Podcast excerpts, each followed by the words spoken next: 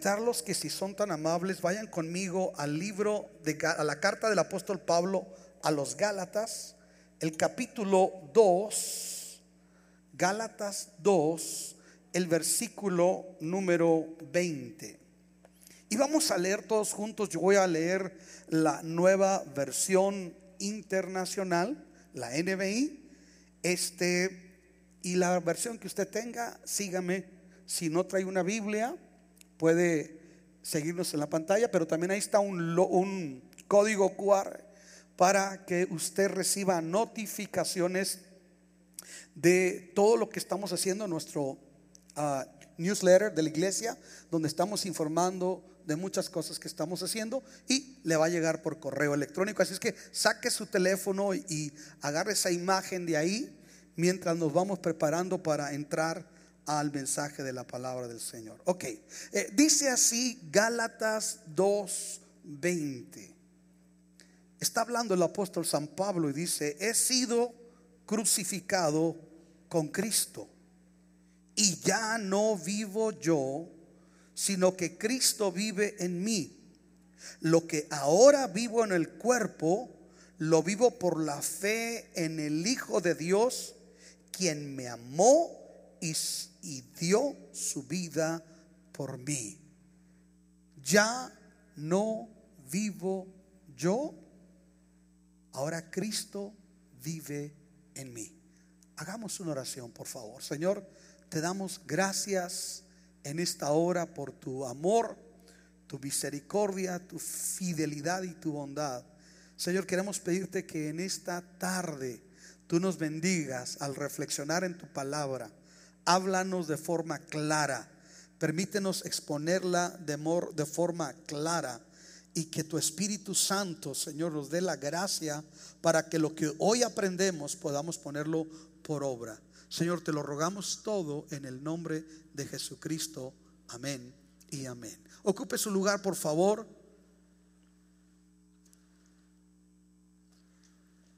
No sé cómo estamos en la transmisión en línea, estamos teniendo un pequeñito detallito, pero quiero saludar a toda la gente que nos está acompañando. El día de hoy saludamos a la nación de Nicaragua, a Managua. Así es que le damos un aplauso a Cristo y le saludamos a ustedes. Gracias por estar con nosotros. Este versículo ocurre en un contexto que a nosotros nos ayuda a entender el poder de la cruz.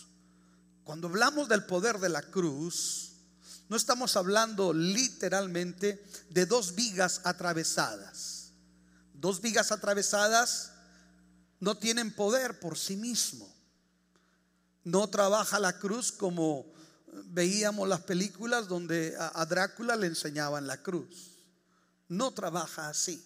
El poder no consiste en la cruz misma. El diablo usó la cruz para acabar, según él, con el Hijo de Dios. Cuando hablamos del poder de la cruz no estamos hablando de dos pedazos de madera per se.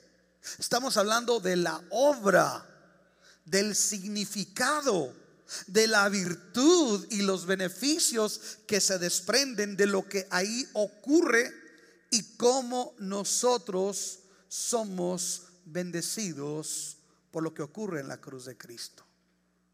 Yo encuentro que en este pasaje que estamos meditando, Pablo tiene que llegar a la resolución de decir lo que es Jesús en la cruz y cómo eso afecta e impacta nuestra vida y también nuestras expectativas en la vida.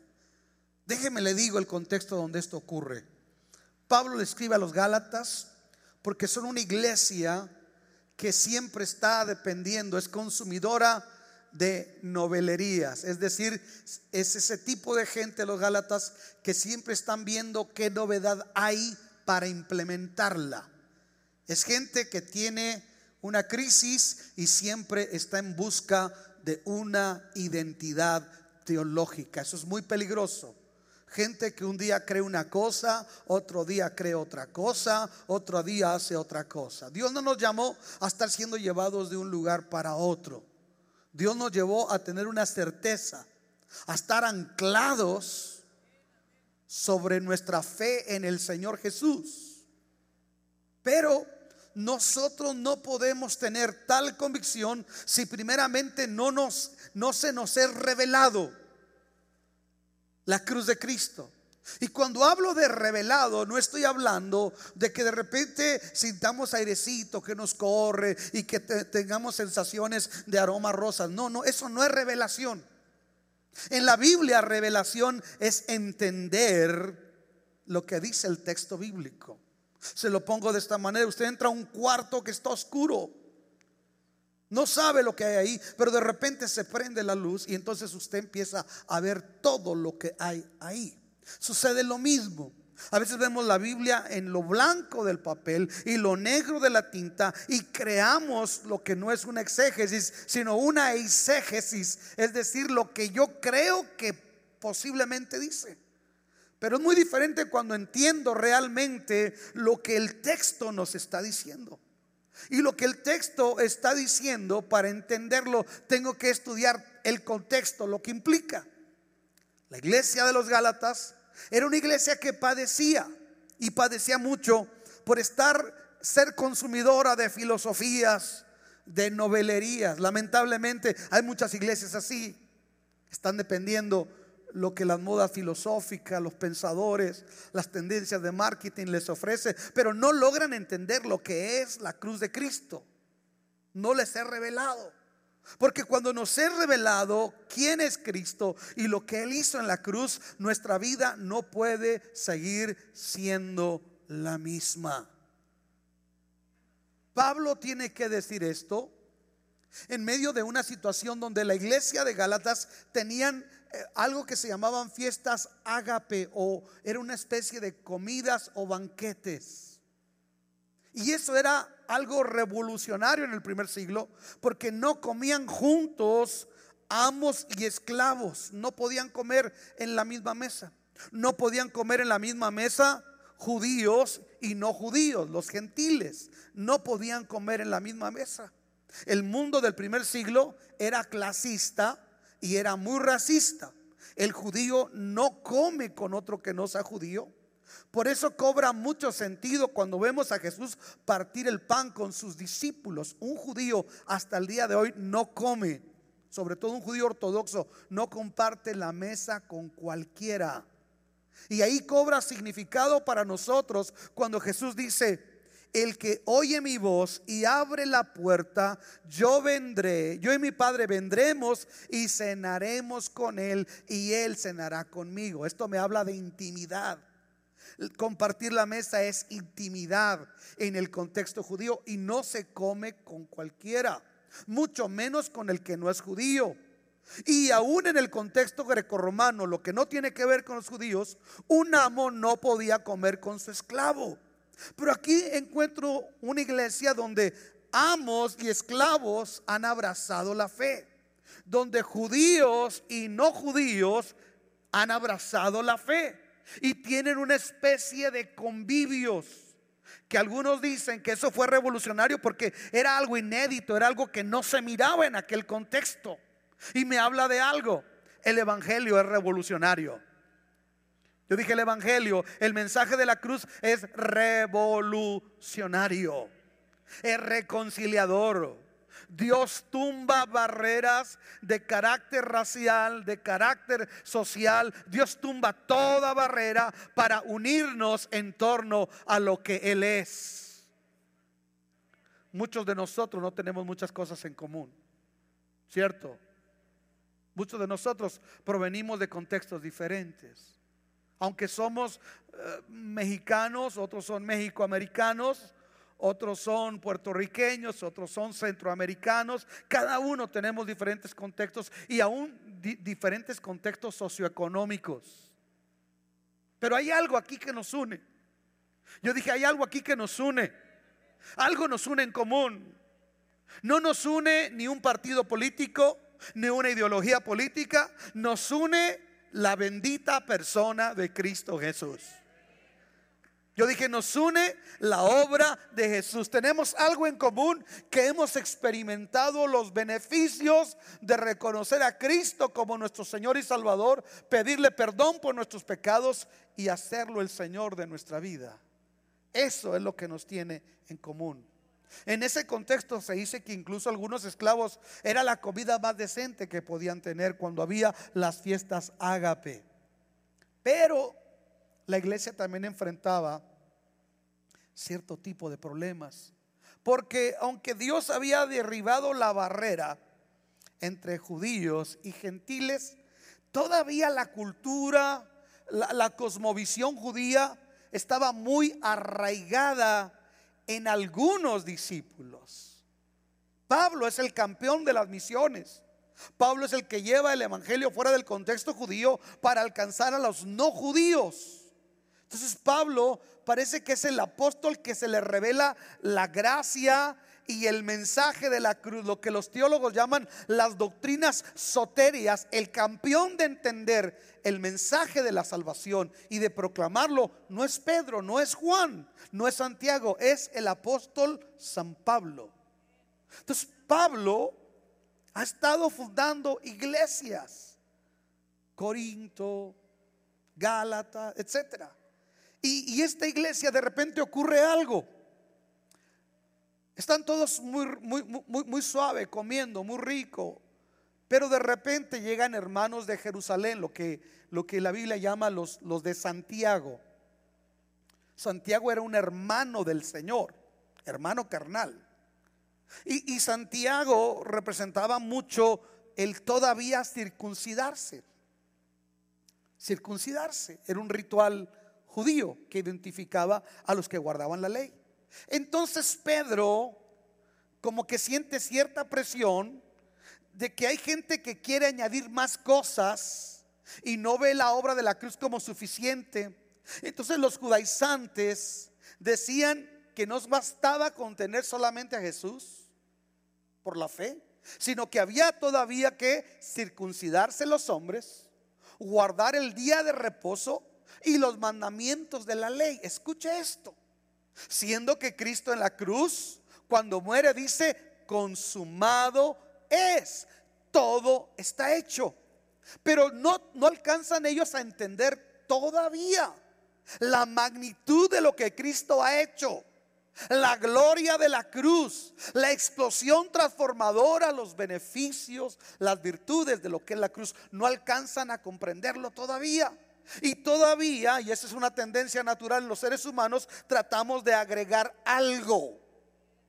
En ese contexto era decir, hey, también tienes que circuncidarte, como lo dije, guardar el sábado, guardarse de ciertas cosas, cierta dieta, ciertos rituales. Siempre los hombres queremos agregar algo a lo que Dios, mire, lo que Dios simplifica, nosotros tratamos de burocratizarlo. No es Dios el que es complicado, somos los hombres. Si lo aplicamos en nuestro contexto, hay iglesias donde dice, espérate, usted no trae el pelo largo hasta acá, usted no es salva. O, ahí no lloran, tienen que llorar todos y brincar para ser salvos. ¿Dónde está escrito eso? Estamos aquí. O traer un vestido muy, pero muy, pero, pero muy largo. Porque si no lo trae no es salvo. O tal vez alguien puede irse al extremo, dice, no, aquí, aquí ni el vestido largo, aquí hay que tener todos el pantalón roto. Siempre los hombres tratamos de agregar algo. Estamos aquí. Pero lo que Jesús hace, Él lo hace todo completamente de un solo sacrificio una vez y para siempre. Nos compró eterna redención. ¿Cuántos le dan un aplauso al Señor que Él lo hizo todo en la cruz? Entonces no depende. Escuche, si yo oro mucho o no oro, no me hace más salvo. Me ayuda en mi carácter, pero no me hace más salvo. Si yo leo la Biblia, no la leo, que tenemos que leerla. Escuche, no depende de eso que yo sea salvo. Depende de que yo sea salvo por lo que Cristo hizo en la cruz por mí, que yo no podía hacer.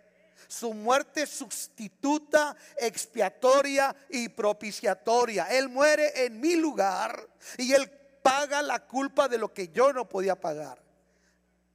Todo el mérito está en Jesús. Todo se centra en lo que Jesús hizo. No depende de algo que yo pueda hacer. Estamos aquí. No se trata de que si yo hablo lenguas o no habla lenguas. No tiene que ver nada con eso. Usted es salvo solamente Efesios, eh, eh, Efesios 2.8 dice, por gracia sois salvos. Efesios 2.8, por gracia somos salvos por medio de la fe. Y la fe no es de nosotros, es un don de Dios para que nadie se gloríe. Pero la iglesia tiene que batallar siempre con este tipo de cosas y de tendencias. Escuche esto. Entonces cuando venían los de la circuncisión, Pedro se apartaba, mire, se lo pongo de esta manera.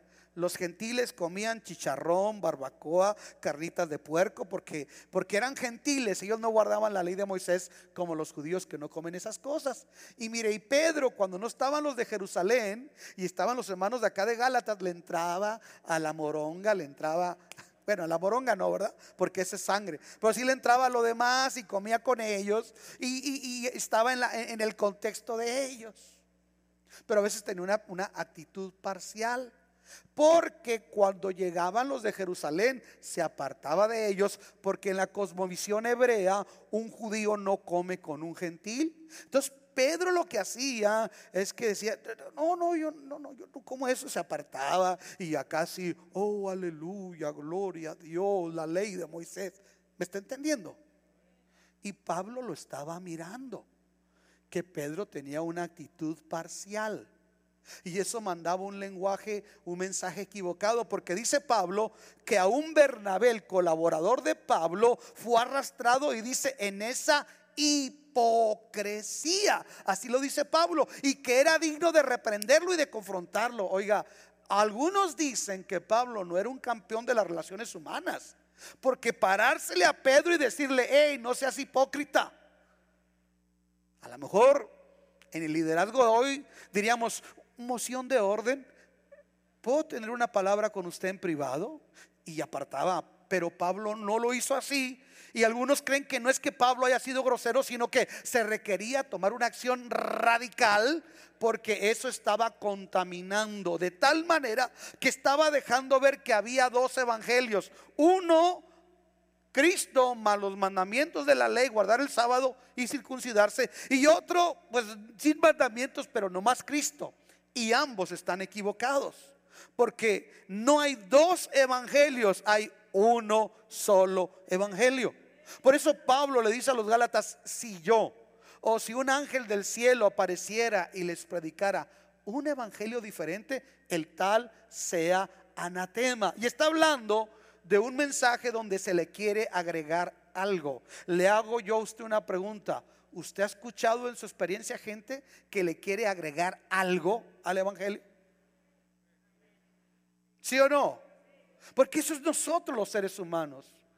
Pero el día que nosotros entendamos lo que el poder de la cruz y presentemos solamente a Cristo y nada más que Cristo, eso va a ser otra cosa diferente. Entonces Pablo tiene que reprender a Pedro y lo tiene que reprender de tal manera que lo llama hipócrita. Y yo quiero que vean conmigo el contexto. Miren lo que le dice eh, Pablo a, a Pedro. Le dice en el versículo 15, es Gálatas 2.20, perdón, en el versículo en el versículo 15 le dice Pablo a Pedro, tú y yo somos judíos de nacimiento, no somos pecadores como los gentiles, es decir, tú y yo conocemos la ley de nacimiento. Ellos ni siquiera conocen la ley. Nosotros somos mal culpables, Pedro, porque nosotros conociendo la ley hemos pecado. Ellos ni siquiera conocen los mandamientos. Ellos han sido gentiles toda su vida. Y luego le sigue diciendo en el versículo 16, sin embargo, sabemos que una persona es declarada justa ante Dios por la fe en Jesucristo y no por obedecer la ley. Y nosotros hemos creído en Cristo para poder ser declarados justos ante Dios por causa de nuestra fe en Cristo y no porque hayamos obedecido la ley, pues nadie será declarado justo ante Dios mediante la obediencia de la ley de Moisés. Pedro, no se te olvide, Pedro, tú conviviste con él, tú lo oíste en persona enseñar y tú estás actuando como si fueras un fariseo. Pedro, tu mensaje está dando un mensaje equivocado. Y, Pedro tiene que sacudir, perdón, Pablo tiene que sacudir a Pedro, porque e, e, esto es algo, mire, un líder puede hacer mil cosas buenas, pero cuando nosotros como líderes hacemos algo negativo, casi siempre opaca todo lo demás bueno. ¿Me está entendiendo? Eso es lo que está pasando aquí. Por eso Pablo está reprendiendo a Pedro. Y lo está haciendo públicamente porque quiere que todo les quede claro. Pablo quiere que no se tenga en poco lo que Jesús hizo. Pero algo que me llama mucho la atención es que Pablo explica, hablando del poder de la cruz, Pablo explica por qué la gracia es superior a la ley y por qué lo que Jesús hizo en la cruz, y este es el primer punto, es poderoso no solamente suficiente, es poderoso para transformar. Quiero que vea conmigo, si es tan amable, el versículo 18 y 19. Yo estoy leyendo la nueva traducción viviente. Usted tiene la Reina Valera o la NBI, pero la nueva traducción viviente lo, explica muy sencillo. Dice en el versículo 18 y 19, más bien soy un pecador si vuelvo a construir el viejo sistema de la ley que ya eché abajo. Pues cuando intento obedecer la ley, la ley misma me condenó. Escuche, Pablo está diciendo, yo conozco la ley. Yo sé lo que son los mandamientos, pero hay una realidad. Pedro, hay una realidad. Nadie puede guardar toda la ley. Cuando escribe en el capítulo 7 de Romanos, Pablo dice, yo encuentro que queriendo hacer lo bueno no lo hago, sino hago todo lo contrario. Porque mi espíritu se deleita en la ley de Dios, pero en mi cuerpo, en mi naturaleza caída, hay otra ley que me lleva al pecado. De tal manera que yo no puedo depender de agradar a Dios a través de guardar la ley. Porque la Biblia dice, maldito todo aquel que no hiciere y viviere por todo lo que la ley dice. Es maldito. Y por eso Cristo nos redimió. Cristo cuando fue a la cruz, Él acabó con todo lo que nosotros no podíamos pagar. Dice la escritura que Él públicamente en la cruz tomó el acta de decretos de forma figurada el acta de decretos que nos era contraria es el equivalente a un récord criminal el día de hoy. Cuando alguien va a una corte, le sacan su récord criminal. Entonces nuestro récord criminal delante de Dios decía que éramos mentirosos, ladrones, adúlteros, que codiciábamos. Estamos aquí, quebramos la ley, los mandamientos de Dios y no podíamos salvarnos a nosotros mismos. Por eso la Biblia dice en Romanos 3:23, por cuanto todos pecaron y todos estamos destituidos de la gloria de Dios. Entonces nadie puede agradar a Dios a través de la ley. La ley solamente me dice la naturaleza santa del carácter divino. Pero la ley es como un espejo. Solamente me muestra mi condición, pero no me cambia. Es como una báscula. La báscula le dice cuánto pesa, pero no le dice aprieta este botón y vas a bajar de peso, ¿no? Qué bueno fuera, ¿verdad?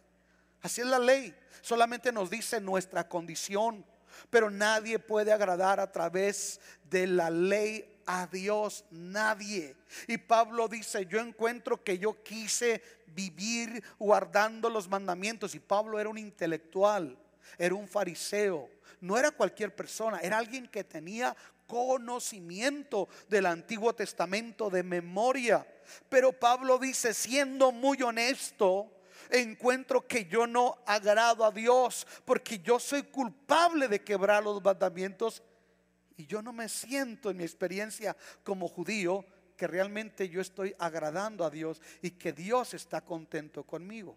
Allí es donde Pablo entiende el por qué Jesús tuvo que venir a la cruz, porque nadie, judíos o no judíos, los gentiles, nosotros, nadie podía agradar a Dios. El judío no lo puede agradar, agradar por sus obras de la ley, pero nosotros tampoco por nuestras buenas obras. Escuche. Nosotros no podemos agradar a Dios por nuestras buenas obras. Dios nos creó para hacer lo bueno. Eso es lo mínimo que podemos hacer. Pero aún eso tampoco lo hacemos. Dice que la salvación no es por obras. Dice que nuestras mejores obras, cuando, cuando yo quiero usar lo mejor que yo hago, si yo doy alimento a los niños hambrientos, si yo doy abrigo al huérfano, si yo ayudo a los necesitados, y yo quiero decir, Señor, por esto bueno que hago, tú me tienes que salvar y dar la entrada al cielo. La Biblia dice que si yo tengo ese criterio, esas buenas obras que me podrían premiar con el premio Nobel, eh, de la filantropía, escuche, ante los hombres, pero delante de Dios, esas buenas obras, cuando las quiero poner en la balanza para que se incline a mi favor, dice que mis mejores obras son como trapos de inmundicia. Siempre que el hombre quiere poner algo y justificarse, siempre el hombre va a perder. No podemos ser más justos que Jesús. Dije, no podemos ser más santos que Dios. No puede el hombre salvarse ni justificarse a sí mismo. Por eso Jesús, cuando fue a la cruz, de forma figurada, no sé si me puedes permitir una servilleta, por favor, y una pluma, si es tan amable. Ahí está una, eso es muy amable. Haga de cuenta que lo que hizo Jesús fue esto. Dice, tomando el acta de nuestro récord criminal delante de Dios. El acta de decretos que nos era contraria.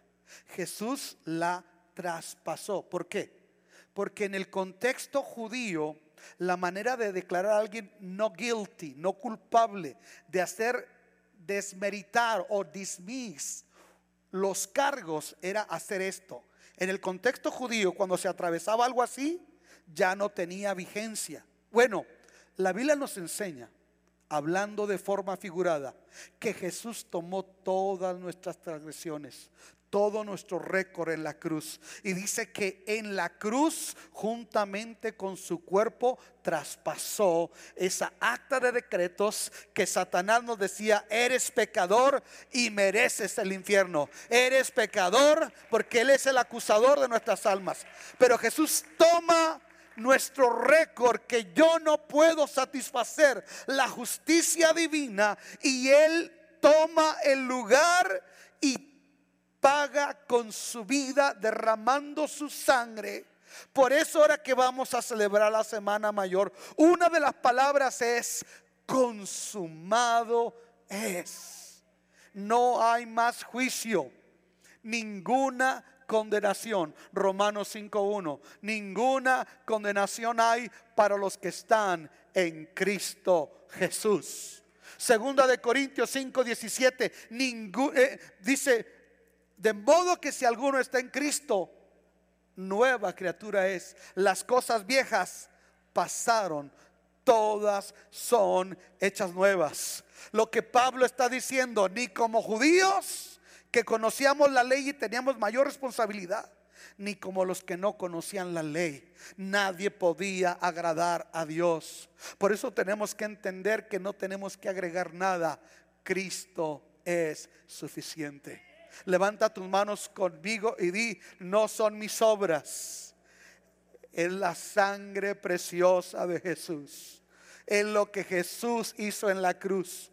No descanso en mi virtud, descanso en la gracia de Dios que me salvó y dio su vida en rescate. Dele un aplauso al Señor.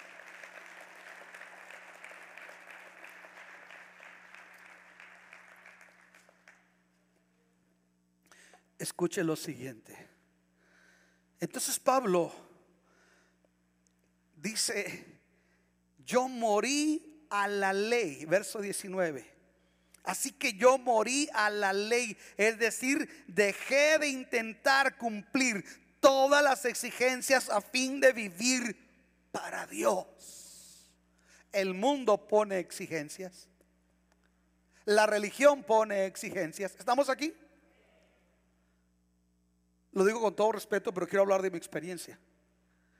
Tendría yo nueve, diez años mi abuela era una mujer muy conservadora. Nos enseñaba a rezar, el ángelus, todo ese tipo de cosas. Y un día llegamos en la noche y yo traía hambre. Estaba con ellos. Y yo llegué corriendo al refrigerador, Semana Santa. Y saqué un pedazo de jamón. Cuando ya había comido medio jamón, me dijeron, hoy no se come carnes rojas. Es pecado. Un niño de nueve años que tiene hambre, hermano. Me sentí tan culpable, tan vil. Yo sentía que se iba a abrir la tierra y me iba a tragar el infierno. Porque era un niño y un niño pues no quería hacer lo malo delante de Dios. ¿Estamos aquí? Y yo encuentro que la religión siempre agrega algo a lo que Jesús ya hizo. Se lo pongo de esta manera. Olvidémonos del COVID y sus vacunas. Piensa en un tratamiento verdadero para un tipo de enfermedad. Un verdadero tratamiento para un tipo de enfermedad. Un tratamiento que está comprobado que sea eficaz. Escuche, cuando la ciencia descubre que algo es verdaderamente eficaz, no necesita agregarle nada. ¿Estamos aquí? Es suficiente. Pero qué tremendo. Hemos visto, escándalos en México. El gobernador de Veracruz y el gobernador de Chihuahua daban tratamientos de quimioterapia a niños. Y lo único que daban era tratamientos caducos o con agua. Qué tremendo, ¿no? Yo encuentro que tan malo es tratar de agregar algo que no es o poner algo diluido. Escuche, así como no puedo decir, mira, tienes que hacer esto y esto y esto y esto. No, la Biblia solamente es, dice que solamente basta con creer. ¿Basta con qué? Con creer. Dice que Abraham le creyó a Dios y le fue contado por justicia. Le doy un ejemplo, Dios hace todo, esto es la salvación, es obra de Dios. Él deja el trono de gloria, envía a su hijo, se hace como un niño, nace del vientre de María, crece, vive una vida perfecta y a los 33 años da su vida en la cruz con su sangre pura y santa y resucita al tercer día y manda que en su nombre se predique el perdón de pecados a todo aquel que confía que en lo que Jesús hizo le puede dar el perdón y la vida eterna, judíos o no judíos. Entonces, esto es la salvación, un ejemplo. Dios hizo todo. Entonces Dios dice, te lo regalo, toma, te lo regalo. Mientras esté aquí en mis manos, mientras esté aquí en mis manos, todavía no es de Él, aunque yo haya hecho todo. Hasta que Él decide creer y extender la mano para recibirlo, entonces ese regalo es para Él. Estamos aquí. No se trata de tener un Cristo tradicional o histórico o un legado religioso, cultural, no. Se trata que Jesús hizo algo en la cruz tan poderoso que solamente hasta que usted reconoce que es pecador, hasta que reconocemos que somos pecadores, que no nos podemos salvar por nosotros mismos, que nuestras mejores obras no nos alcanzan para salvarnos y decidimos abrazar y recibir el regalo de Dios, que es lo que Jesús hace en la cruz. Es que nosotros, dice la Biblia, que somos salvos. Cuando Jesús está en la cruz, quiero que vean el ejemplo más grande están dos hombres. Uno, el que representa, yo hago algo Dios y tú haces algo. Y es el que le dice, si quieres que creamos en ti, sálvate tú y luego nos salvas a nosotros y entonces creemos. Esa es la gente que siempre está diciendo, Dios, si tú haces esto, yo voy a la iglesia. Dios, si tú haces esto, yo hago esto. Dios no trabaja con esa gente. Por del otro lado está otro hombre, otro criminal, que le dice, cállate, ni aun en la muerte temes a Dios. Tú y yo estamos recibiendo lo justo por lo que hicimos, violentamos la ley, somos criminales, merecemos la muerte, estamos acusados de sedición, merecemos estar aquí. Pero este hombre, desde que lo empezaron a latigar, no maldecía como tú y yo. Cuando lo clavaban, no los maldecía. Me recordó lo que dijo Isaías, como un cordero fue llevado al matadero. Enmudeció su rostro delante de sus trasquiladores. Y sabes una cosa, aunque yo veo una masa ensangrentada colgando de la cruz, yo sé que dentro de eso hay mucho más. Alguien dice que este hombre es el hombre de mayor fe en la Biblia. Porque Abraham lo miró, comió con él, le dio el milagro de que fuera padre. Moisés miró su gloria en el Sinaí. Daniel le miró en el foso de los leones. Escuchen esto.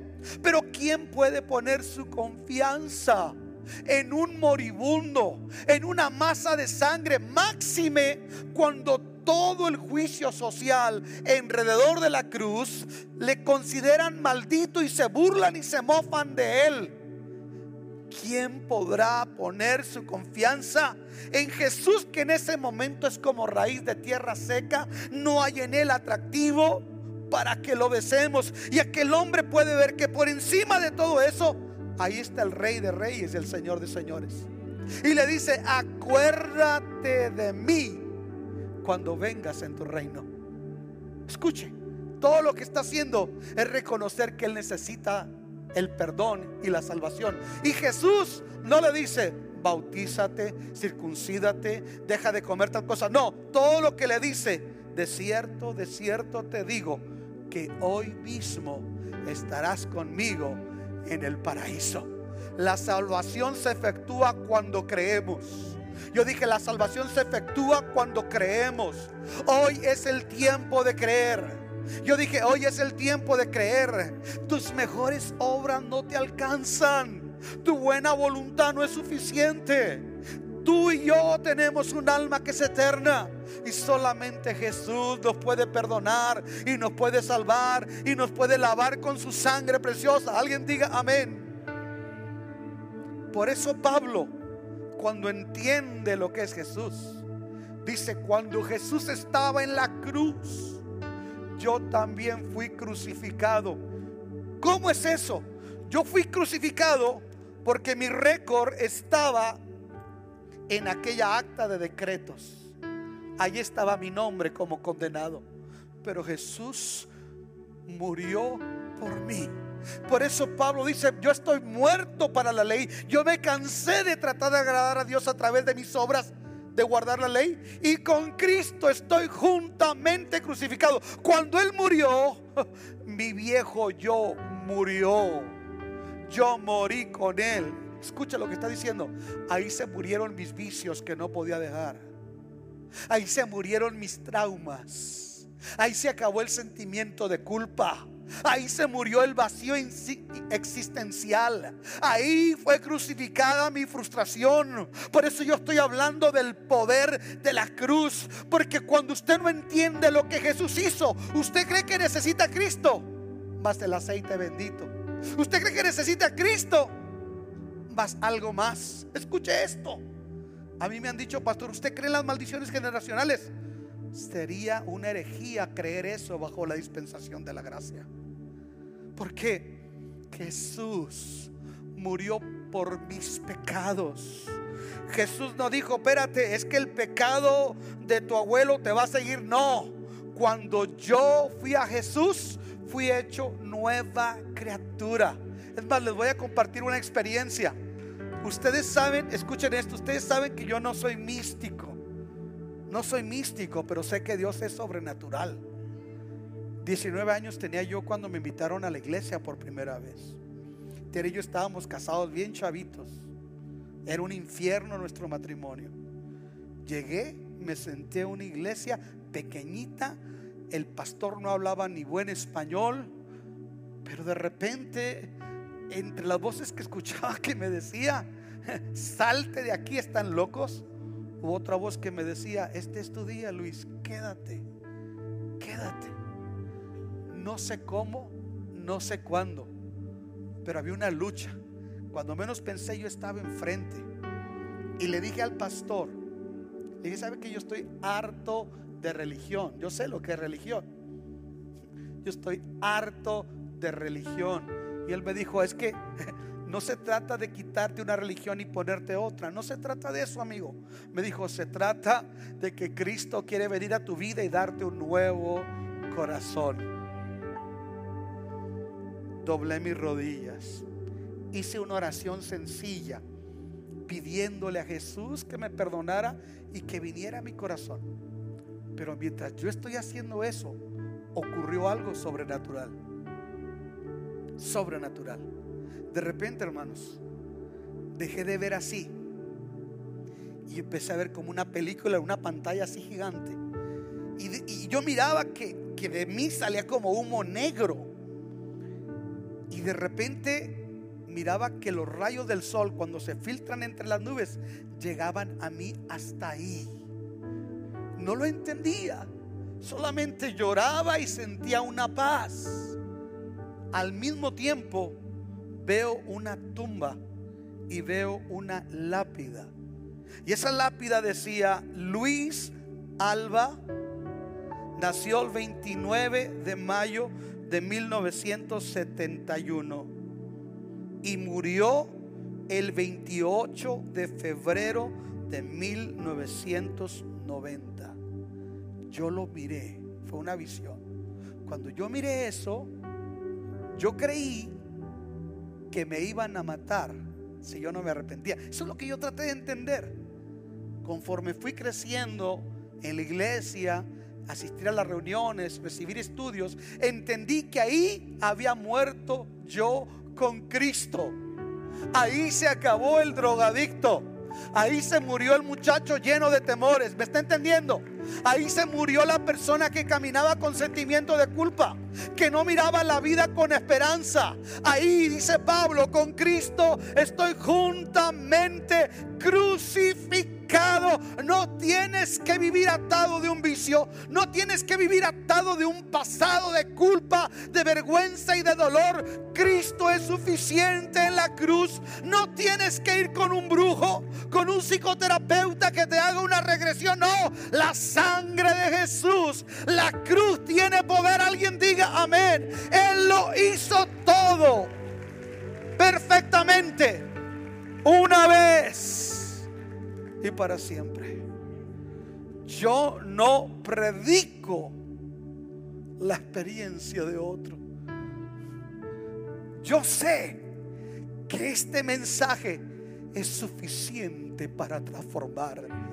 Pablo dice, yo no me avergüenzo del Evangelio porque es poder de Dios. Para el judío primeramente, pero también para el que no es judío. No me avergüenzo porque este mensaje es poderoso.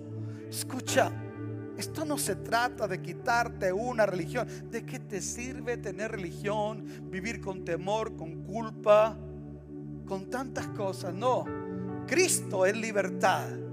Cristo es perdón. Cristo es vida nueva. Tu vida tiene que tener un antes y un después. Si tan solamente le abres tu corazón al Señor con Cristo estoy juntamente crucificado. Y ya no vivo yo. Eh, ya no se trata de lo que Luis quiere. Ya no se trata de lo que Luis anhela. No. Les digo una cosa para mi vergüenza. Mi vida sin Dios. Yo fui una persona adicta. Adicta. Yo decía, mientras no falte lo que me gusta, let the good times roll. Vive la vida loca, dijo Ricky Martin, ¿verdad?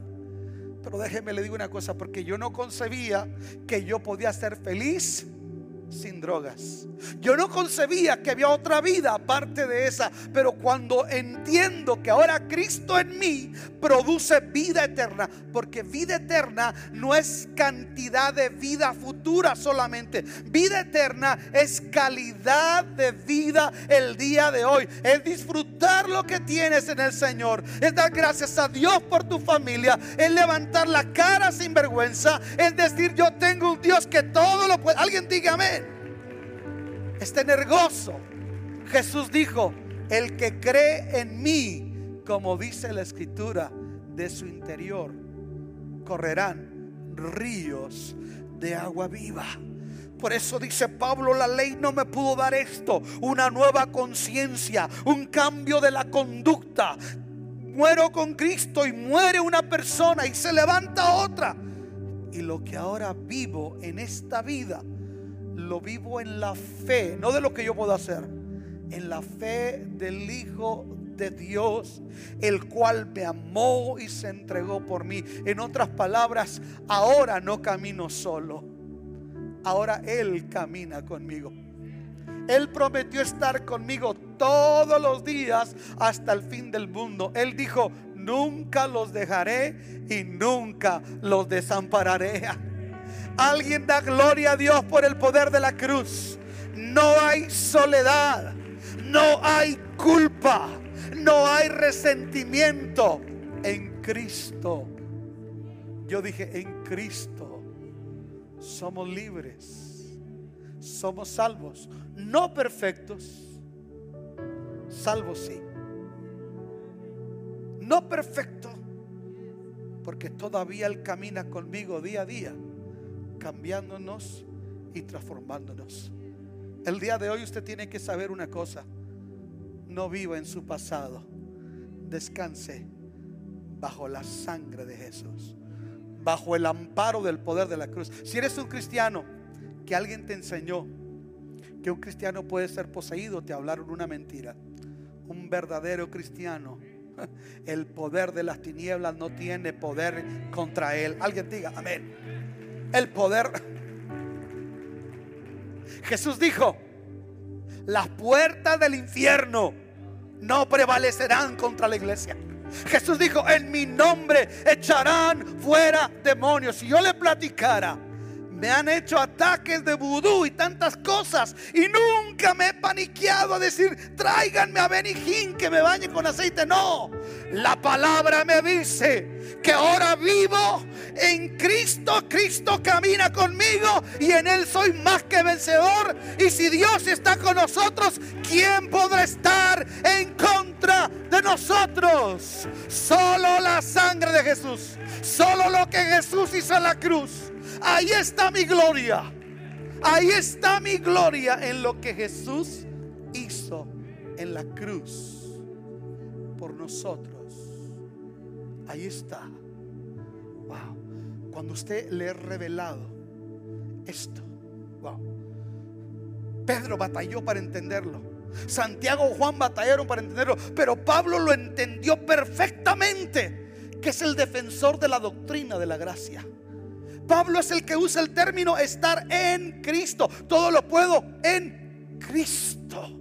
De modo que si alguno está en Cristo, porque él entendió, escuche esto, que Dios sería un ingenuo y Dios sería un ingrato mandarnos a vivir una vida en santidad sin darnos los recursos para vivirla. Yo sería un ingrato poner a un niño de 5 años a que levante 50 kilos. Eso es inconcebible. Dios no me manda a vivir una vida nueva si Él no viene a mi corazón para caminar conmigo para impartirme su santidad, porque la cruz me impartió regeneración, justificación y santificación continua. Hoy le hablaba a los hombres en la mañana, cuando estábamos tratando el tema de la impureza sexual, yo le decía a los hombres, ¿saben ustedes que algo que nosotros ignoramos y que es poderoso es que el Espíritu Santo tiene poder para romper toda cadena, toda atadura. Alguien diga amén. Cuando yo entendí el poder de la cruz, dije yo tengo que hablar de esto. Yo tengo que decirle a la gente que Cristo liberta, salva, transforma y hace nueva persona a todo aquel que cree. Póngase de pie, por favor.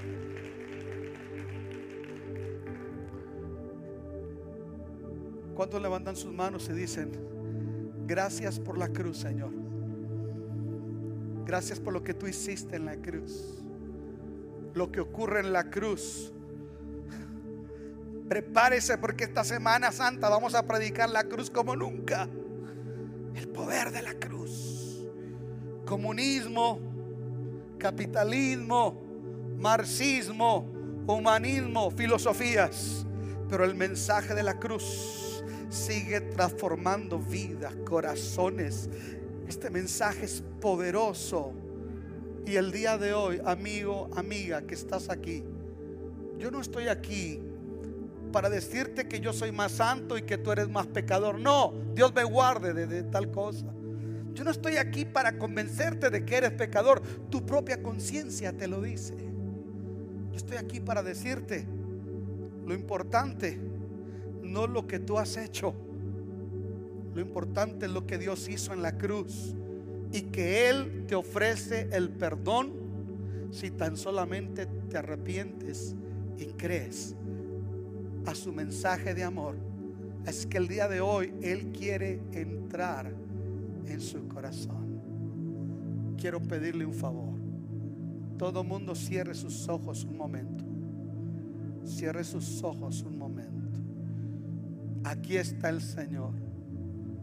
Aquí está Jesús. Aquí está el Señor. Precioso Jesús. Solamente Jesús es el único que puede romper tus cadenas, tu adicción. No tienes que caminar en vergüenza ni con sentimiento de culpa. Pero ahorita ocurre una batalla. O lo abrazas o lo desprecias. O crees o lo postergas no salgas de esa puerta como llegaste. Ábrele tu corazón a Jesús. Él quiere perdonar tus pecados. Nadie podrá amarte como Jesús. Nadie. Si usted me desprecia a mí, no ha perdido gran cosa. Pero si usted desprecia la oferta que Dios le hace a través de esta predicación, usted lo ha perdido todo. Así es que, si usted reconoce su necesidad de Dios, por favor, levanta tu mano en alto. Yo quiero orar por ti. Dios le bendiga. Levante esa mano en alto. Levante esa mano en alto, por favor. Dios le bendiga. Estás aquí primera o segunda ocasión. Levántala. Dios le bendiga. Dios le bendiga. Dios le bendiga. ¿Sabe una cosa? Hay lugar al pie de la cruz todavía. Los brazos de Dios siguen abiertos para todo aquel que en Él cree no se pierda, mas tenga la vida eterna. Hoy yo quiero hacer algo. Permítame orar por usted. Pero quiero pedirle, por favor, no se avergüence de Dios. Quiero invitarlo a que usted venga aquí al frente. Y con este aplauso, quiero invitarte a que salgas de tu asiento y vengas aquí al frente. Yo quiero orar por ti. Vamos. Mientras escuchamos esta canción. Sal de tu asiento y ven aquí al frente. Todo se lo entrego a Él para siempre en Él confío. Pásele, por favor. A su lado viviré. Cristo le ama, venga. Oh, solo a Cristo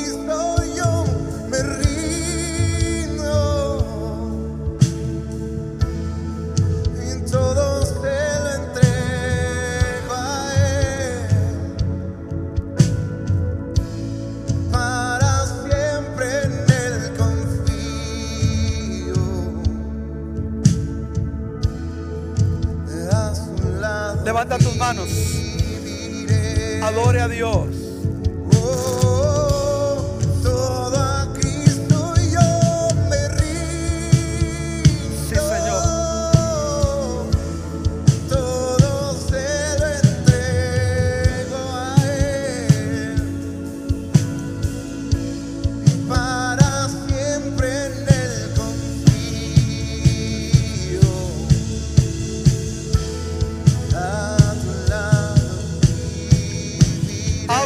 Corazón a Jesús. Haga un lado el que dirán, haga un lado la pena. Jesús te espera con los brazos abiertos. Ven, ven aquí. Sal de tu asiento. Ven aquí. No dejes pasar esta oportunidad. Pase, la gente sigue pasando. Pásele, pásele, pásele, pásele. Jesús está aquí. Maravilloso. Solo a Cristo yo me rindo. Jesús es suficiente. Muy bien. Todo se lo entrego a él. Maravilloso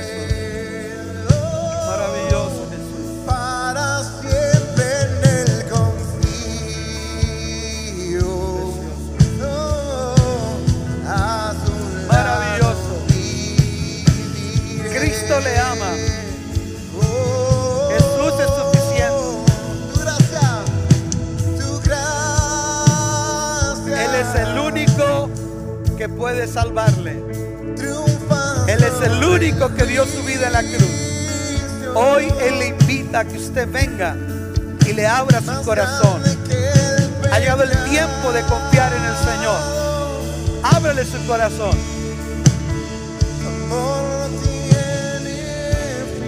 Precioso Jesús.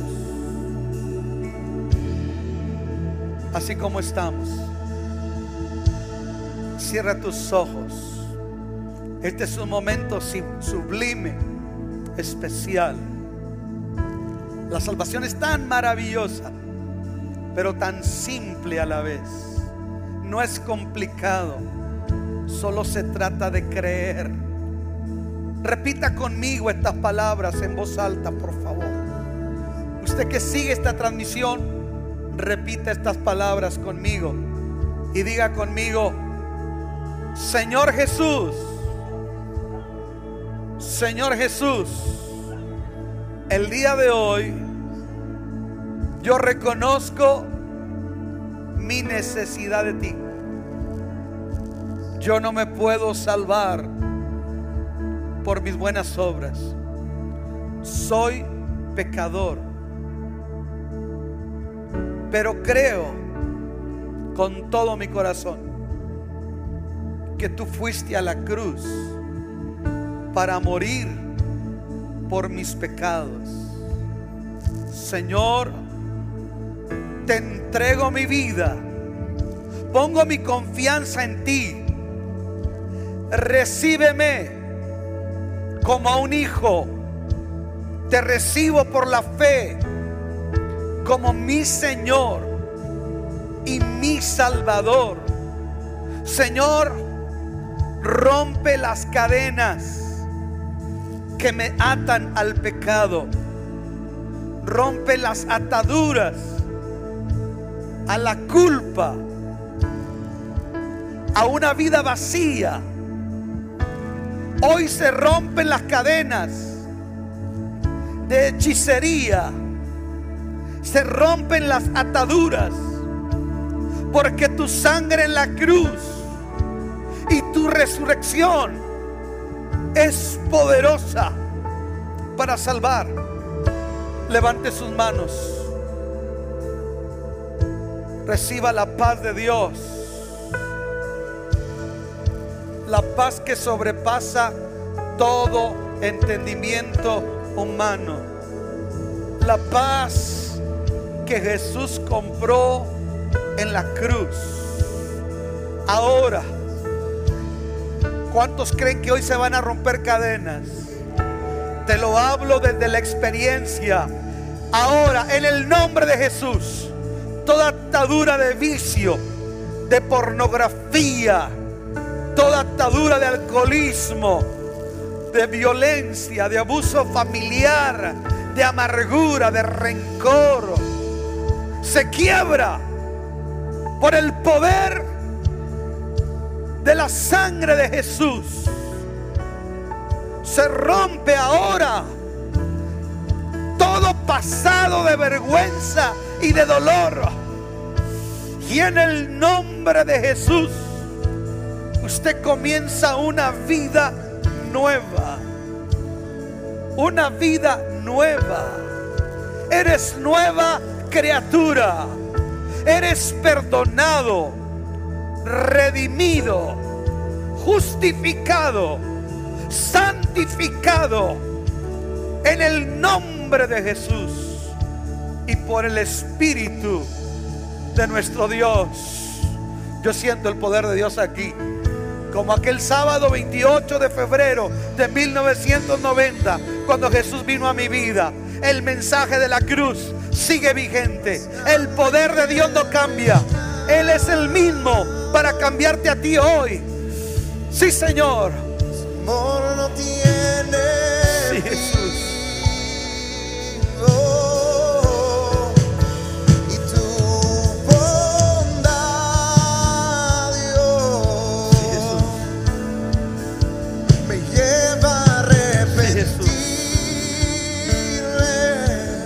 Señor. a tu corazón.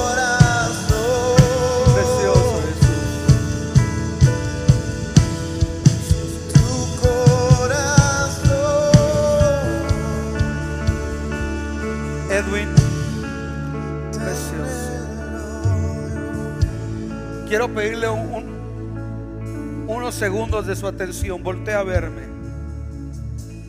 El mensaje de la cruz es tan sencillo que Dios determinó que el hombre puede escuchar el mensaje de Dios a través del hombre. Lo que Pablo llama la locura de la predicación. Yo creo con todo mi corazón que hoy hay fiesta en el cielo, porque Él ha venido a tu corazón y a tu alma. Yo creo con todo mi corazón que hoy comenzamos una vida nueva. Y quién sabe si el día de mañana el que está aquí arriba predicando eres tú. ¿Quién sabe si el día de mañana Dios algo, haga algo poderoso también? De hecho lo va a hacer. A lo que me refiero es, tú no tienes una idea de lo que tu vida puede empezar a hacer a partir de hoy, cuando tú crees en Jesús. Pero quiero pedirles un favor. Si usted está aquí primera o segunda ocasión, o ya ha hecho esta decisión, nosotros queremos invitarle. ¿Qué es lo que podemos hacer? Tenemos el, Ok, muy bien Edwin.